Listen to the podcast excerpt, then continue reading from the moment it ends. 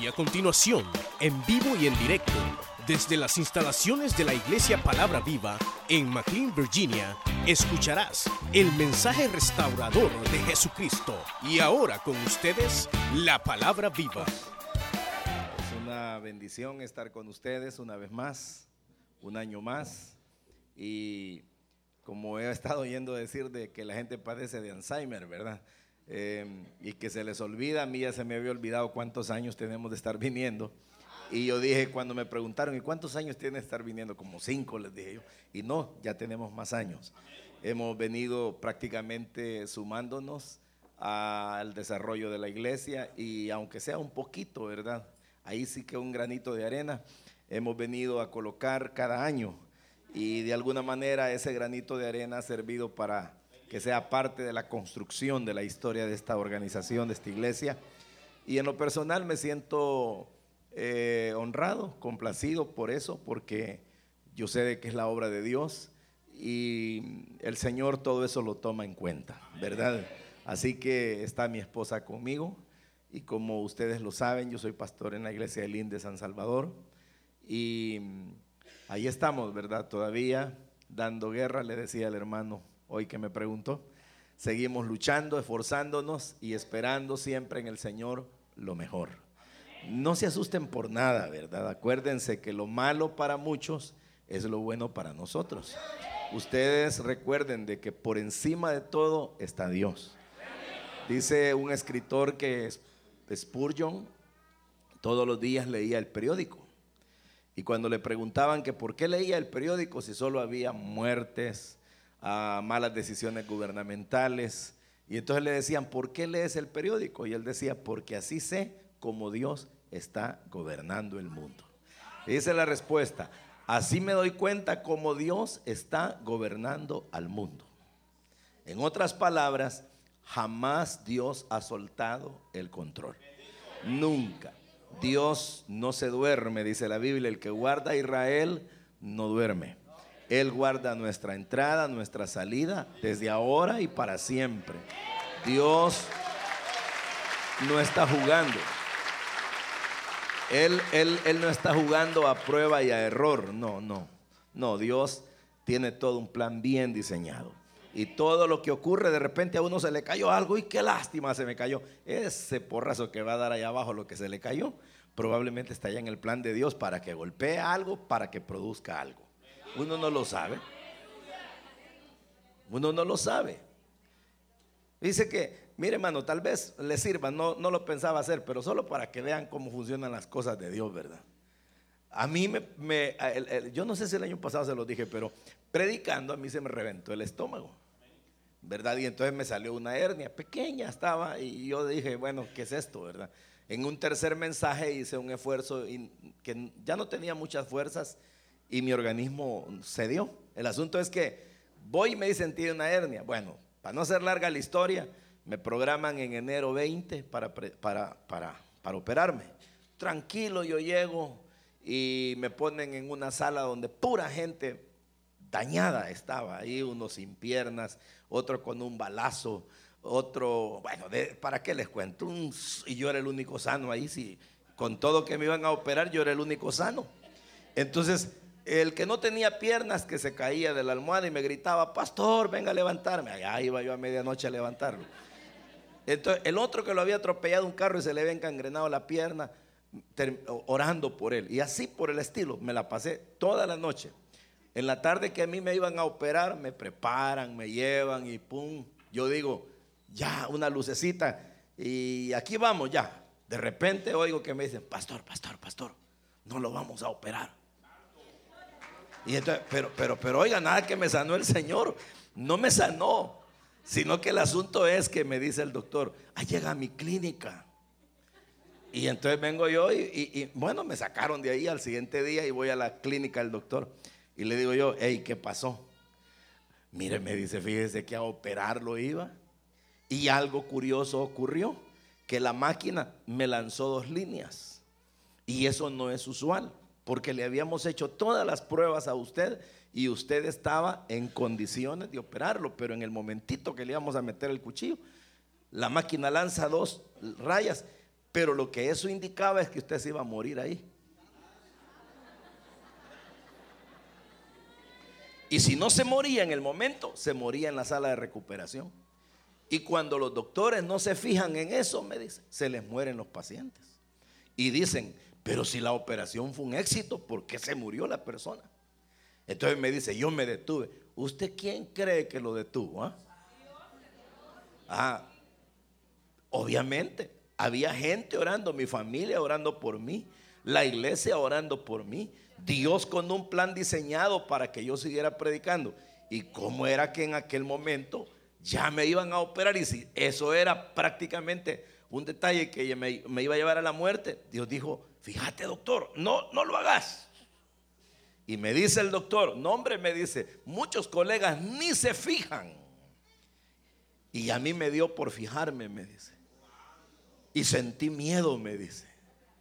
Y por eso no lo quise tocar. Entonces, ahí está que hoy cuando me mira me dice, pastor, ¿y hoy cuándo le vamos a entrar? Me dice. Cada, vez que me mira me dice, ¿cuándo le vamos a entrar? Pues me dice, él ya me quiere operar. Y le digo yo, tranquilo, tranquilo. Pero no porque haya nada malo, pero les traigo esto nada más a colación, porque Dios hasta en los detalles que uno no se fija, hermano. Entonces quiere decir que yo no hubiera venido a predicarles hoy. Y saben qué, sinceramente, lo que les traigo es pan del bueno. Entonces, pero oiga, oiga, oiga lo que le quiero decir. En realidad, Dios eso quiere. Hemos tenido un año de mucho trabajo. Eh, hemos, bueno, este ya es el viaje número 10 a este país que hemos tenido este año. Y todavía nos falta uno, el del Ten Givens, en Michigan. Pero no hemos venido solo acá, hemos andado en el interior del país, en El Salvador, en muchos lugares predicando. Y, el Señor nos ha dado un año de mucha victoria. Entonces, ¿qué hubiera pasado si ese doctor, sin fijarse, me pone el cuchillo ahí donde tenía que ponerlo? Una cosa que no parecía mayor problema era mi muerte. Satanás estaba detrás de todo, quizás. Es posible, pero el Señor dijo, momento. Entonces, ¿qué le digo con eso? Así Dios tiene controlado todo. Tiene contados los cabellos de nuestra cabeza. Así dice la Biblia. Dice que no se venden unos pajarillos por un precio pequeño sin la voluntad de nuestro Padre. No ocurre absolutamente nada sin la voluntad de Dios. Dios sigue siendo soberano y de eso tengan ustedes conciencia. Es muy importante que nosotros sepamos a qué Dios le hemos creído. Si usted le creyó a la Santísima imagen, problema suyo. Si usted le creyó a un Cristo de una religión muerta, problema suyo. Si usted le ha creído al Dios que usted cree que no le ve, ni le ayuda, ni le conoce, problema suyo. Pero si usted ha creído en el Dios que tiene todo poder, que lo adoran los ángeles, que Satanás es sencillamente un servil de él, que Él prácticamente gobierna en los cielos, en la tierra, en el universo y en los tiempos. Él quita y pone reyes. Inclina el corazón de los gobernantes como los ríos son inclinados al mar.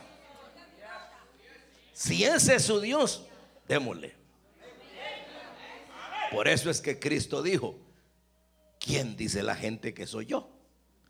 Pero, ¿quién dices tú que soy yo?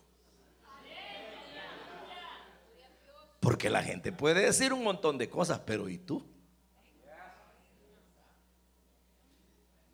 ¿De acuerdo? Eso es nada más para saludarlos. Bienvenidos. Puestos en pie, vamos a leer la Biblia.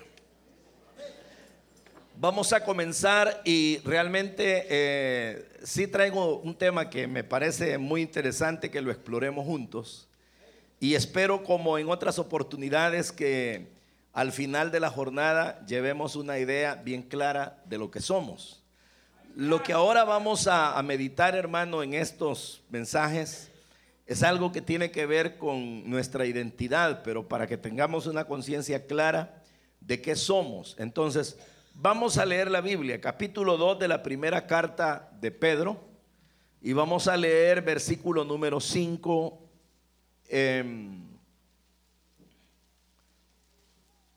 En adelante.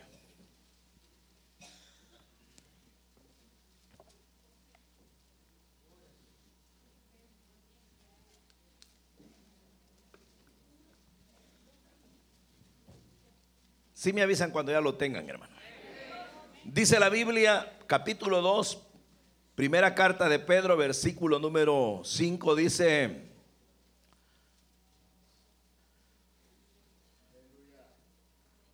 vosotros también, como piedras vivas, sed edificados como casa espiritual y sacerdocio santo para ofrecer sacrificios espirituales aceptables a Dios por medio de Jesucristo.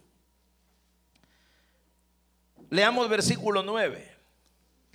Mas vosotros sois linaje escogido, real sacerdocio, nación santa, pueblo adquirido por Dios para que anunciéis las virtudes de aquel que os llamó de las tinieblas a su luz admirable.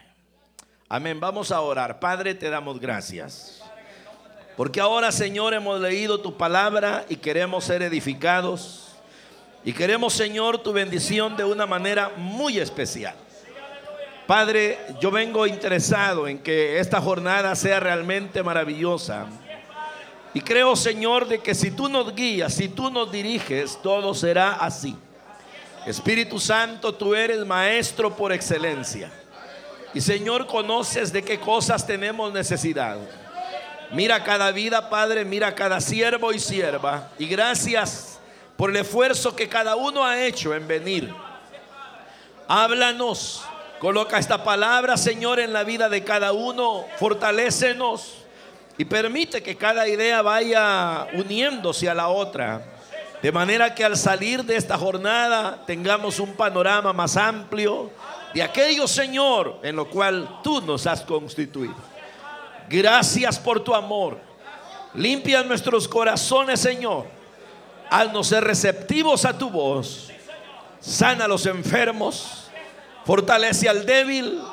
Toda carga de cada quien, tómala y bendícenos de una manera muy especial y ayúdanos a gozarnos en ti, en el nombre de Jesús, nuestro Señor, nuestro Salvador.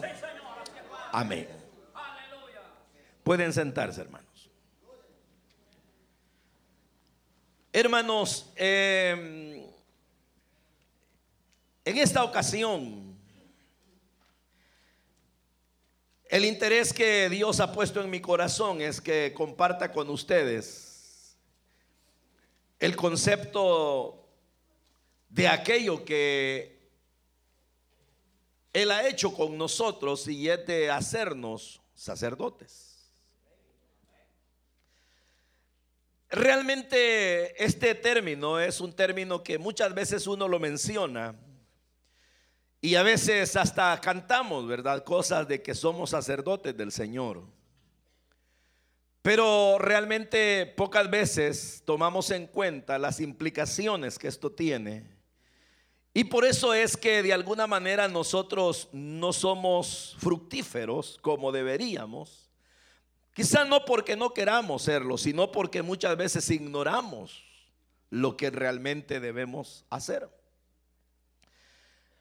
El término sacerdote es un término que lo que significa es alguien que ofrece algo para Dios. Y en estos dos versículos leíamos en términos generales las funciones principales de un sacerdote. Y la primera que leíamos es que dice de que un sacerdote es alguien que dice acá eh, está puesto para ofrecer sacrificios espirituales. Y en la segunda parte, cuando dice de que somos sacerdotes, Pedro especifica de que es para anunciar las virtudes de aquel que nos llamó de las tinieblas a su luz admirable.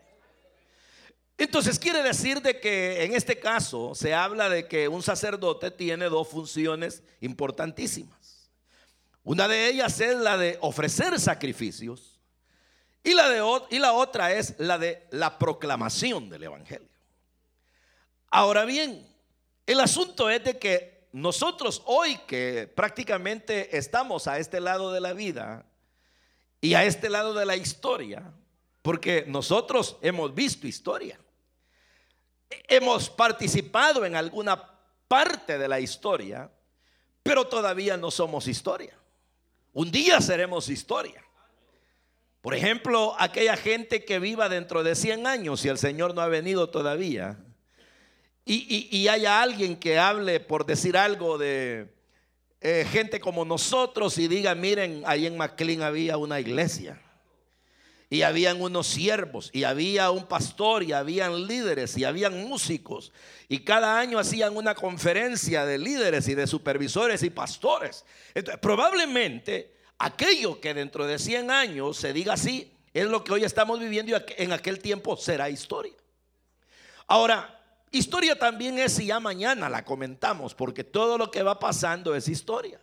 Solo que hay historia inmediata y hay historia remota.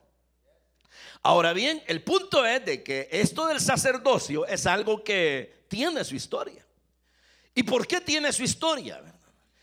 Porque la realidad es de que si el término lo que significa es uno que ofrece sacrificios, y en el término nuestro, según Pedro, es alguien que proclama la palabra de Dios.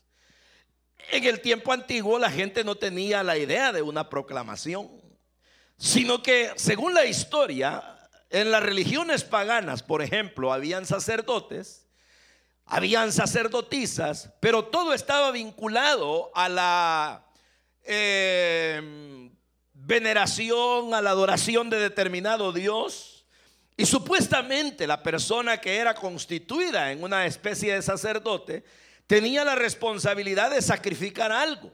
Y entonces, claro, habían religiones paganas que lo que habían exigido todo el tiempo o exigían de la gente que estaba eh, para servirles como sacerdotes eran sacrificios humanos, a veces sacrificaban sus hijos, personas, animales, etcétera, pero todo estaba vinculado con el paganismo. Pero ¿qué ocurre cuando Dios muestra en, eh, eh, en la medida que el tiempo iba pasando la revelación de sí mismo? Hay que recordar de que hay dos tipos de revelaciones en la palabra de Dios. La que se conoce como revelación general y la que se conoce como revelación especial. La revelación general de Dios es aquella revelación que Romanos recoge en el capítulo número 1 y 2 cuando dice de que todas las cosas visibles de Dios, su eterno poder y deidad, se hacen claramente evidentes desde la creación del mundo. De modo dice de que por las cosas hechas se entiende el poder de Dios. Pero los hombres, dice, no le conocieron así. Esto es que quiere decir, ¿verdad? Que Dios con todas las cosas creadas nos demuestra su poder, nos demuestra su verdad, nos demuestra su existencia. Yo recuerdo la anécdota de, y la he contado un par de veces en estos últimos días por el interés que me ha dado, pero eh, recuerdo cuando un, ateo estaba discutiendo con un pastor muy reconocido. Y el ateo era de esos ateos de primera fila, de esos hombres que son invencibles en sus argumentos, supuestamente. Entonces el, ateo y estaba por televisión pasando el programa cuando el ateo estaba a todo lo que podía argumentando de que Dios no es verdadero, que Dios no existe, que Dios es un engaño y que Dios nunca ha existido. Y que todo lo que hay fue producto de una explosión, de la famosa teoría del Big Bang y cosas parecidas. Pero entonces viene el cristiano que estaba ahí y le dice, les voy a contar una historia, algo que me pasó, les dijo. Fíjense que fui a trotar a la montaña y cuando iba corriendo por un caminito allá en la montaña, ¿qué creen? Les dijo, miro para el suelo y me encuentro un reloj Rolex, les dijo, de esos hermosos lleno de brillantes, valioso, lo agarré, lo llevé conmigo. Al fin y al cabo les dijo, no era de nadie y nadie lo había puesto ahí. Entonces, tanto el que estaba entrevistando al ateo como el ateo mismo se sorprendieron, ¿verdad? ¿Quién no se va a sorprender ante una cosa como esa? Y entonces dice, el ateo está loco. ¿Cómo que te vas a hallar una prenda de tal naturaleza, un Rolex? Una prenda tan bellísima y tú dices que no es de nadie y que nadie la puso ahí. ¿Cierto? Le dijo él. Eso nadie lo hizo, le dijo. Nadie lo puso ahí, a nadie se le cayó. Por tal razón yo me lo agarré con libertad. No le dijo, ese debe de ser de alguien. ¿Cómo te vas a poner a creer que algo tan bien diseñado no tiene un diseñador? Le dijo. Muy bien, les dijo él, a eso quería llegar yo. Como el universo, siendo tan bellamente diseñado, no va a tener un diseñador. Bueno, pero el punto es de que esa verdad, que es verdad, no ha calado en los seres humanos. Entonces, eso se llama revelación general, porque será por entendido que Dios le está mostrando a la humanidad en todo aquello que Él ha hecho, que Él es de verdad Dios y que es verdadero, que existe y que Él tiene cosas buenas para el ser humano. Pero, repito, el ser humano no lo ha entendido así. Entonces viene Dios a través de la historia, va mostrándose y esa revelación distinta de la general es la revelación especial porque esa ya tiene que ver con mostrarse Dios de una manera directa, personal o a una nación como en el caso de Israel o a las personas como en el caso nuestro. Ahora bien, para concluirles nada más la idea de esto, Dios se revela y en nuestro tiempo los medios que Dios utiliza para revelarnos de una manera especial su verdad es la palabra y el Espíritu Santo. Son los medios que Dios usa. Pero dejémoslo ahí porque eso solo era una explicación de la revelación. Pero el asunto es de que viene Dios y como se va revelando y su revelación viene a ser hasta cierto punto progresiva, Dios viene y en el camino elige a un hombre pagano llamado Abraham. Y con este Abraham, quien vivía en la tierra de los babilónicos, porque era Ur de los caldeos, lo llama y a este hombre Dios decide darle un pacto.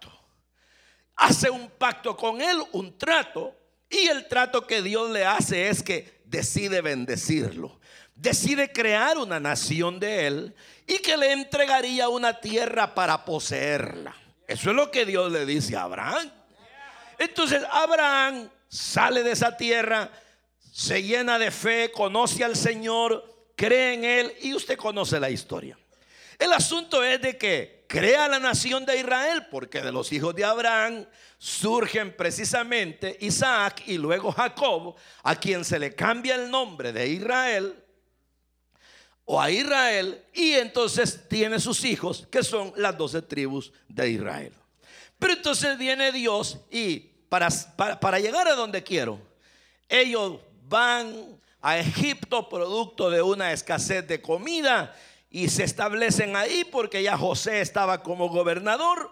Israel se establece, llega a ser un pueblo grande al punto de que los egipcios tuvieron miedo de ellos, les convierten en esclavos, pero 430 años después Dios los libera a través de Moisés que se convierte en su líder, en su caudillo.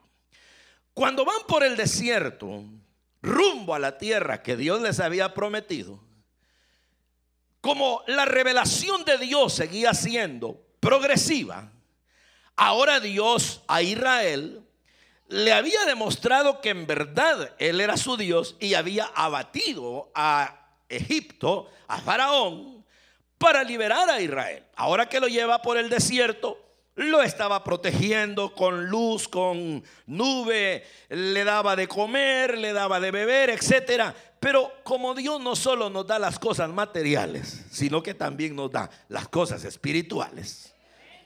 Es interesante, ¿no? Porque Él no tiene cuidado solo de que tenemos hambre de tortilla, sino también hambre de pan del cielo. Porque no solo de pan de aquel vivirá el hombre, sino de toda palabra que sale de Dios. Entonces viene Dios y les da la ley. Pero ¿qué es la ley? La ley es la palabra. Lo que los judíos llamaron o han llamado hasta hoy la Torah. Pero ¿qué ocurre? Que en la ley habían normas de cómo Israel debía vivir ante Dios, primero para bienestar de ellos y segundo para ser un modelo de vida ante la humanidad.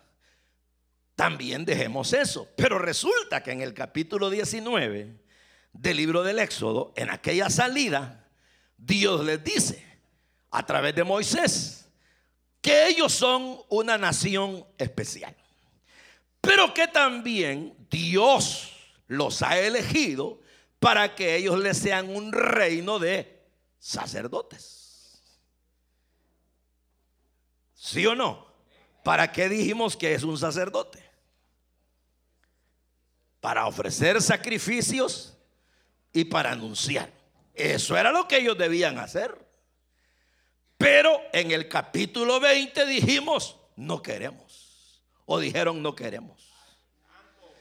Porque cuando Moisés sube al monte y Dios le da la ley en tablas, ellos miraban la luz, ellos oían la voz de trueno y les dio miedo. Y entonces renunciaron voluntariamente y le dijeron a Moisés, queremos que Dios nos hable, pero no de una manera directa. Que nos hable mejor a través de ti porque nos puede matar. Entonces le tuvieron miedo. Y si Dios los había elegido para que ellos fueran un reino de sacerdotes que sacrificaran y que proclamaran, y ahora vienen y dicen, pues no queremos, ellos estaban renunciando a una dignidad.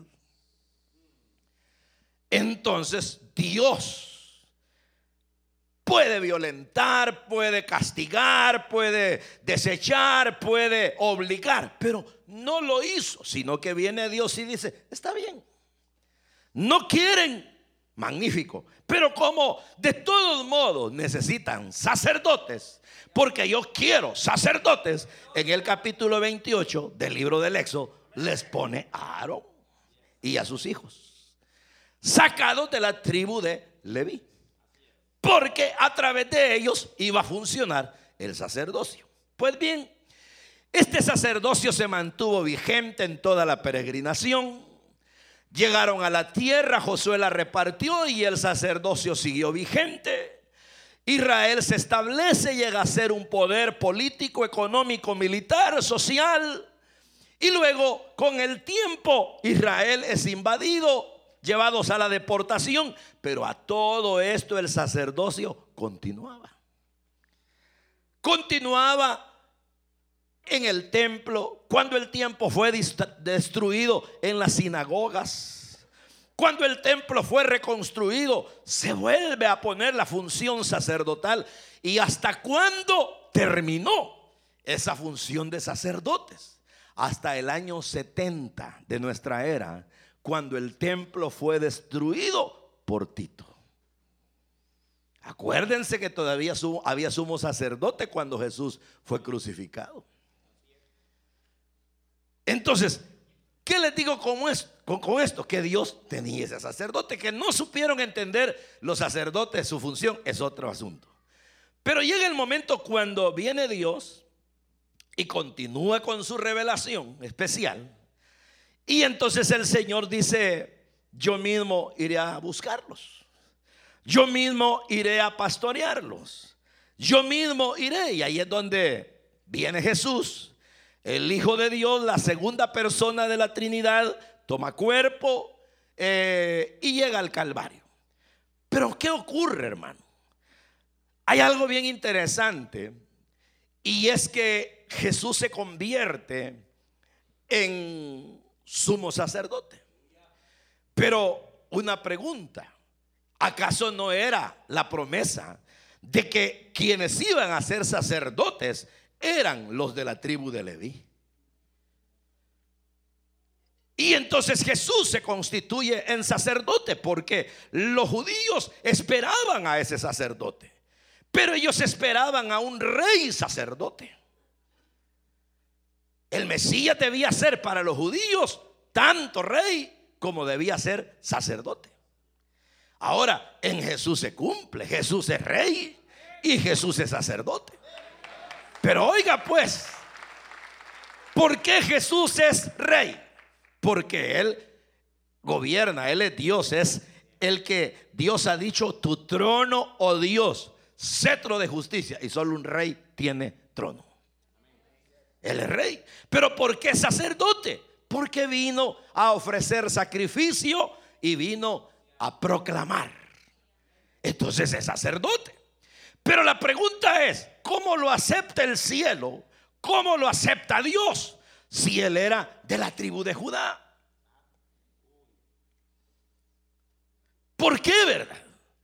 ¿Será que Dios violenta? No, porque resulta que hay otra clase de sacerdotes de una orden diferente, porque aquella que había sido nombrada de Aarón en sustitución de todo el pueblo de Israel que renunció a ser sacerdotes, ahora viene y de la clase sacerdotal había un sumo sacerdote, pero habían otros sacerdotes, tantos que habían sido divididos en 24 clases de manera tal que cuando nace Jesús, nace Juan el Bautista, acuérdese que su papá había llegado a ofrecer sacrificio de acuerdo al orden de su clase. Porque eran 24 clases. Pero ¿qué le quiero decir con esto? De que eh, se mantenía el sacerdocio de alguna manera eh, vivo en el sumo sacerdote al modelo de la ley antigua, como de las clases sacerdotales. Pero resulta que cuando viene Jesús, a él se le declara sacerdote. Pero entonces, ¿cómo es si no es de la tribu de Leví? Y él es de la tribu de Judá. Pero el asunto es que viene Jesús y él trae una clase sacerdotal de una clase que jamás nunca nadie se había imaginado que existía. Y era una clase sacerdotal preexistente. Una clase sacerdotal que no nació en Éxodo 19, ni tampoco se negó en Éxodo 20, ni se ratificó en Éxodo 28, sino una clase sacerdotal que la Biblia la llama según el orden de Melquisedec. Y ese orden de Melquisedec es una clase sacerdotal que no tiene principio de días ni fin de días, sino que es preexistente porque es una orden sacerdotal creada, concebida en la misma eternidad. Ahora bien, quiere decir que Dios siempre ha querido sacerdotes. Muy bien, entonces, como Jesús viene y hace sacrificio. Y Jesús viene y proclama, es sacerdote. Pero, aunque eso lo vamos a ver en otro, en otro mensaje, pero el punto es de que Él es declarado sumo sacerdote. Pero bien, la pregunta es, si todo el tiempo hubo sacerdotes, aparte del sumo sacerdote, ¿dónde están ahora los sacerdotes distintos del que es sumo sacerdote. Porque en el tiempo antiguo, el sumo sacerdote tenía funciones especiales. Tenía que entrar una vez al año al lugar santísimo y ofrecer lo que se llamaba sacrificios cruentos. En otras palabras, que implicaban muerte y que implicaba el arrepentimiento y el perdón de los pecados. Pues bien, Jesús lo hizo.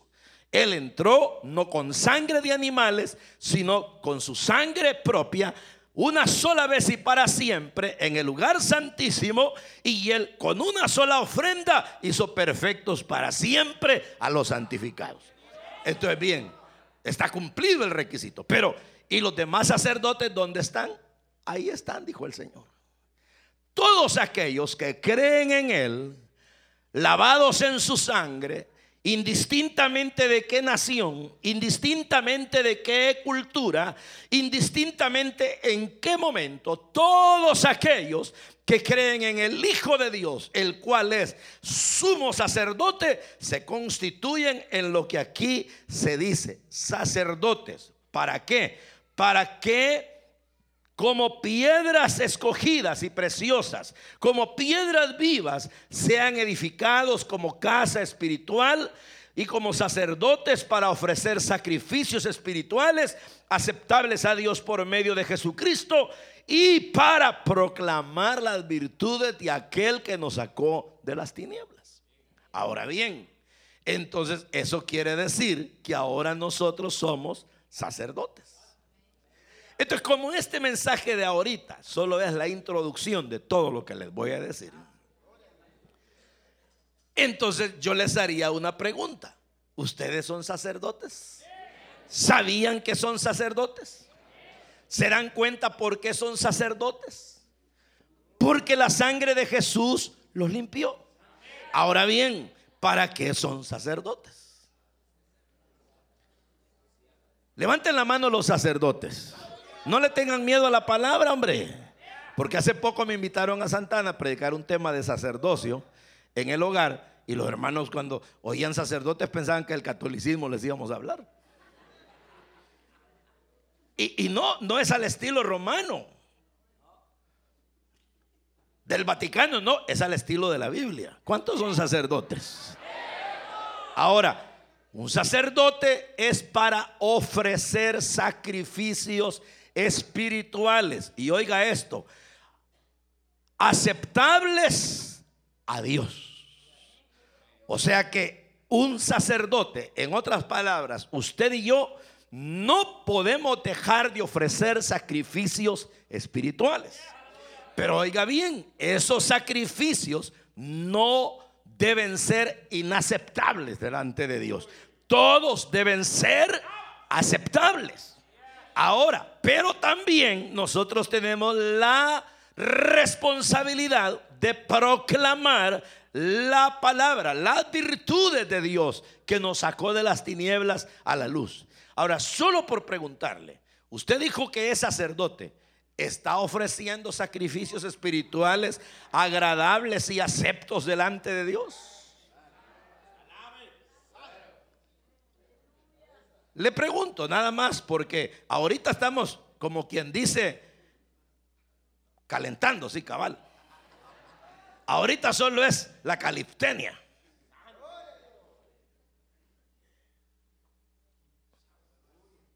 Es verdad lo que le digo.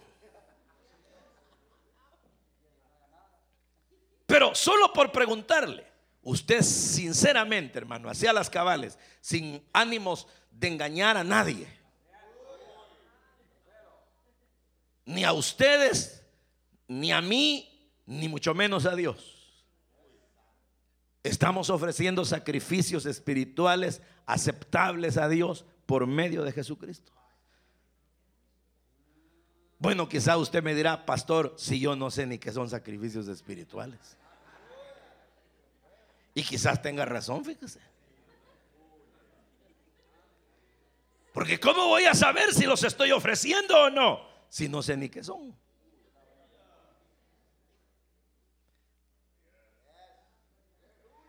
Pues esos son los que vamos a ir viendo. Esos son los que vamos a ir conociendo. Y vamos a ver unos que sinceramente son maravillosos.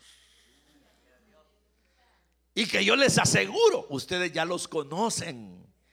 Y cuando los vean van a decir, wow, si eso, como dijo aquel, esos mandamientos yo ya los cumplí desde joven. Entonces tal vez tenga que decirle yo a usted como Jesús, pero solo una cosa te hace falta. Entonces el asunto es de que hermanos, a eso venimos a este retiro. Pero la otra pregunta es, ¿será que estamos haciendo esos sacrificios. Y la otra es, estamos proclamando las virtudes de aquel que nos llamó de las tinieblas a su luz.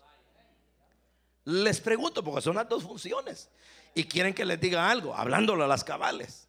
Si no entendemos, si estamos haciendo algo de eso, no podemos pasar. O sea que esto que estamos haciendo ahorita es el primer grado de la capacitación que Dios nos tiene para estos dos días.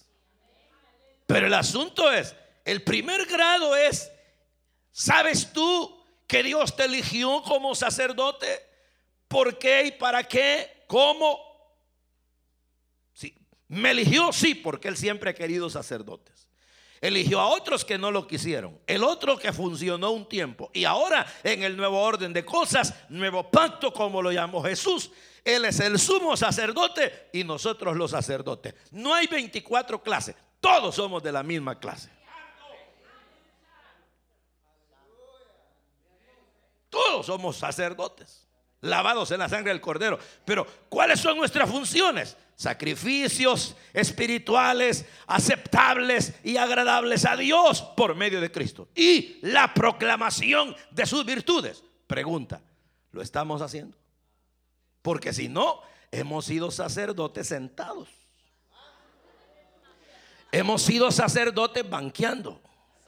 Hemos sido sacerdotes subutilizados. Hemos sido sacerdotes, en el buen sentido de la palabra, pagados sin trabajar.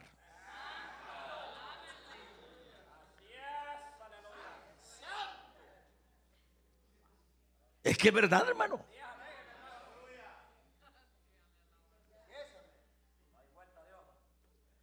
Entonces, eso es lo que ahora debemos entender. Que fuimos llamados para eso. Entonces, si entendemos, vaya, comprendo ahora que soy sacerdote de Dios. Comprendo las dos funciones principales. Comprendo que de alguna manera, aun cuando no sé del todo qué he dejado de hacer o en qué de verdad me he portado bien, me imagino que en algo me he ido quedando. Entonces, si todo eso está ahí, le pido perdón a Dios porque quizás le he fallado y me preparo para lo que viene. Muy bien. Porque partiendo de ahí, vamos a entonces ir a los otros textos. Y vamos a ir viendo elementos muy importantes en la vida de un sacerdote. Y son sacerdotes los líderes. Son sacerdotes los supervisores. Son sacerdotes los pastores. Son sacerdotes los anfitriones. Son sacerdotes todo aquel cristiano que ya se convirtió a Jesús. A partir de ahí no solo es salvo, sino que también es un sacerdote.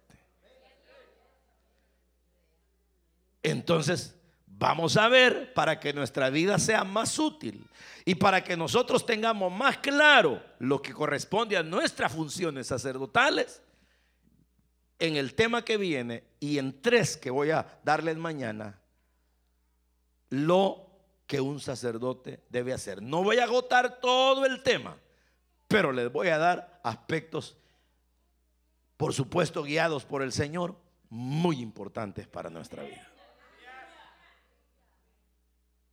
¿No les gustaría?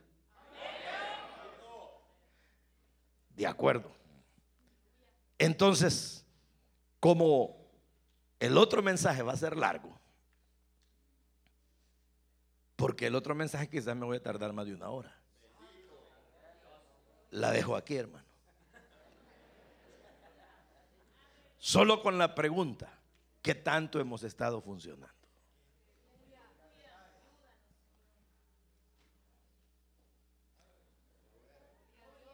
Porque en el otro mensaje vamos a ver por lo menos cinco aspectos de un sacerdote. Y entonces, pues les digo porque si tienen sueño, tráiganse un café. ¿Verdad? Agarren aire, respiren profundo. Dicen que cuando uno se está medio durmiendo, respirar, sostener la respiración ayuda. No les digo que se quiten los zapatos como hacen los motoristas, pero ahí la dejo, solo con esa pregunta. Amén. Oremos pues. Padre, gracias. Usted escuchó el mensaje restaurador de Jesucristo desde las instalaciones de la Iglesia Palabra Viva en McLean, Virginia. Si este mensaje ha sido de bendición para su vida y necesita oración, contáctenos al teléfono 571-633-0469. 571-633-0469. Que Dios le bendiga.